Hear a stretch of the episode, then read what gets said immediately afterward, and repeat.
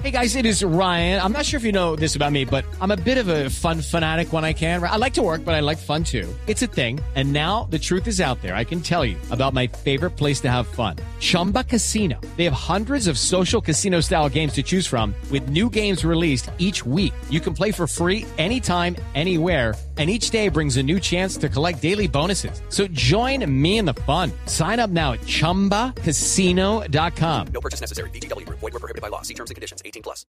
Cecilia López será la nueva ministra de Agricultura.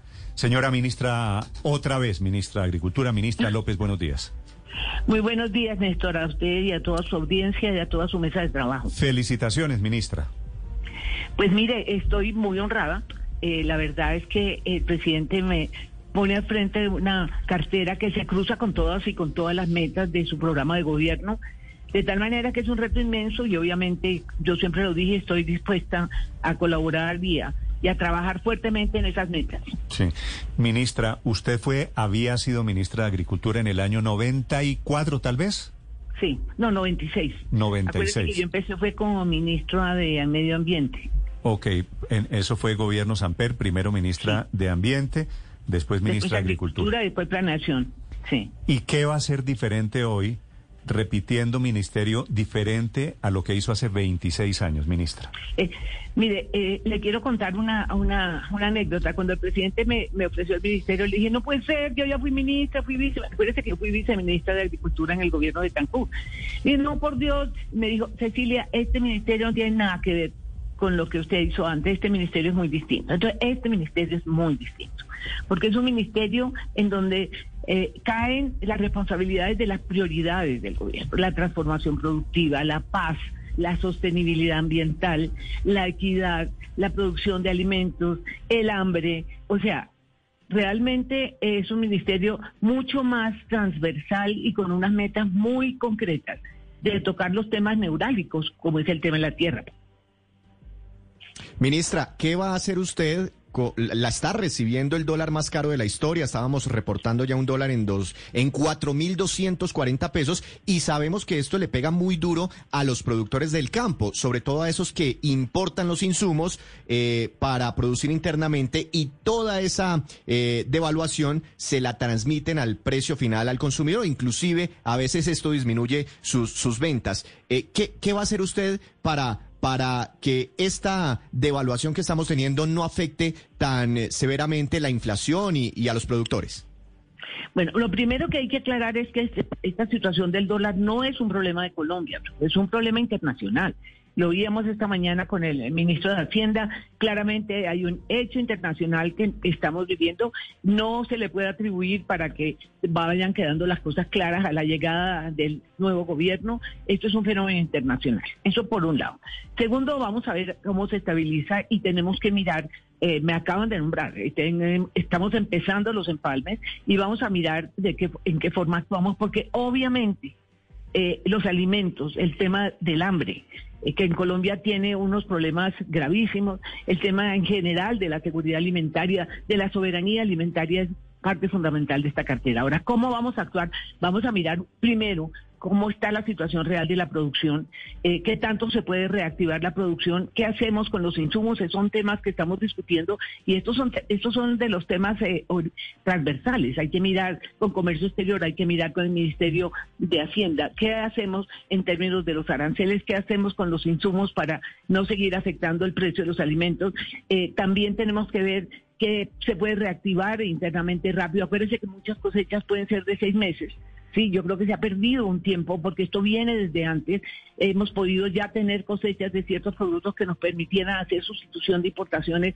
Eh, en fin, hay una serie de medidas que habría que tomar eh, muy rápidamente. En este momento, pues acuérdense, está, todavía está el gobierno anterior hasta el 7 de agosto. Nosotros lo que tenemos que hacer ahora es tener muy claro el diagnóstico y, toma, y te, tener listas medidas para cuando arranquemos. Eso, eso esa es nuestra tarea en este momento. It's time for today's Lucky Land horoscope with Victoria Cash.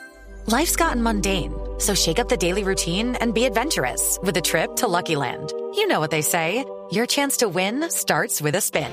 So go to LuckyLandSlots.com to play over 100 social casino-style games for free for your chance to redeem some serious prizes. Get lucky today at luckylandslots.com. Available to players in the U.S., excluding Washington and Michigan. No purchase necessary. VGW Group, void or prohibited by law. 18 plus terms and conditions apply.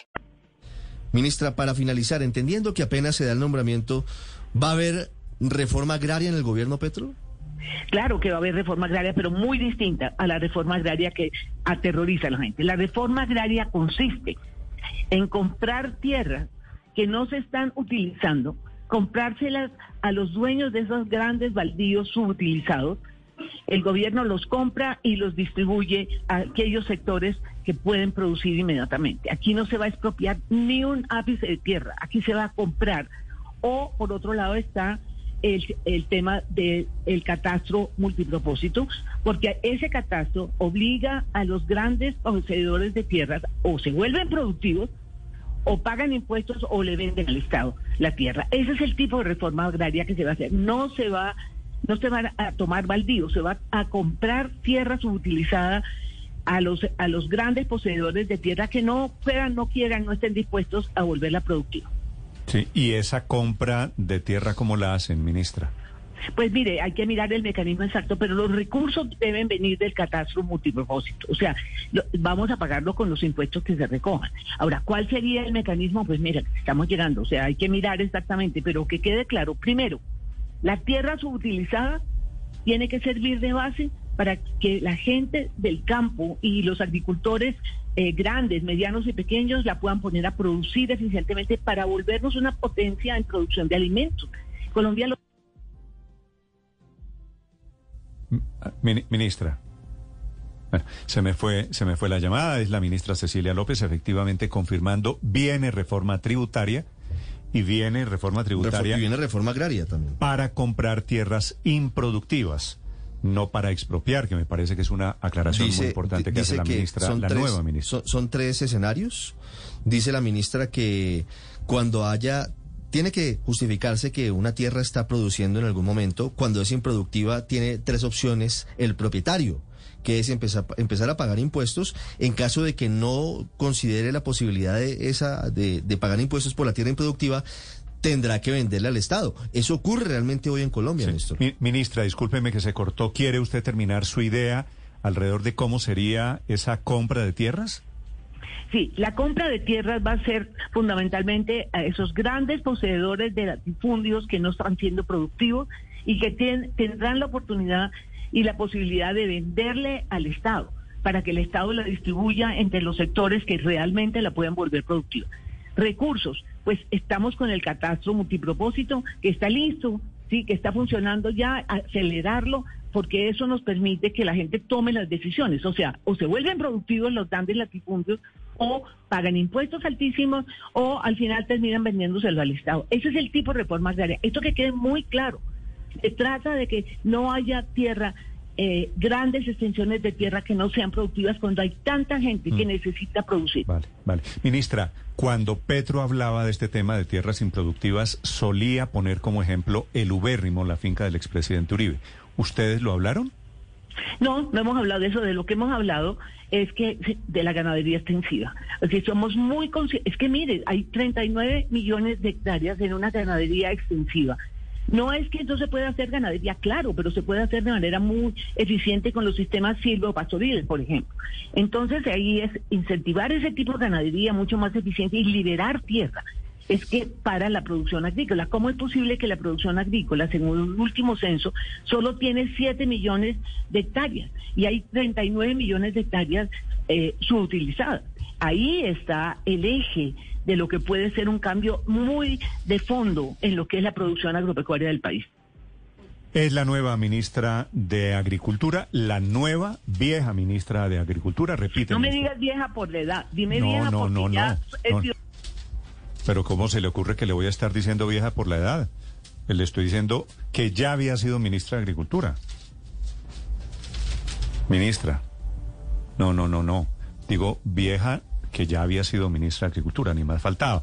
Además, he defendido esta mañana que los mayores, que los mayores de 70 en este caso, puedan llegar a estos cargos, que esto no es un Esa tema- fue nuestra primera eh, reflexión esta no es mañana, defendiendo la Sí, experiencia y los conocimientos que tienen las personas que han pasado mucho tiempo en este tipo de trabajo.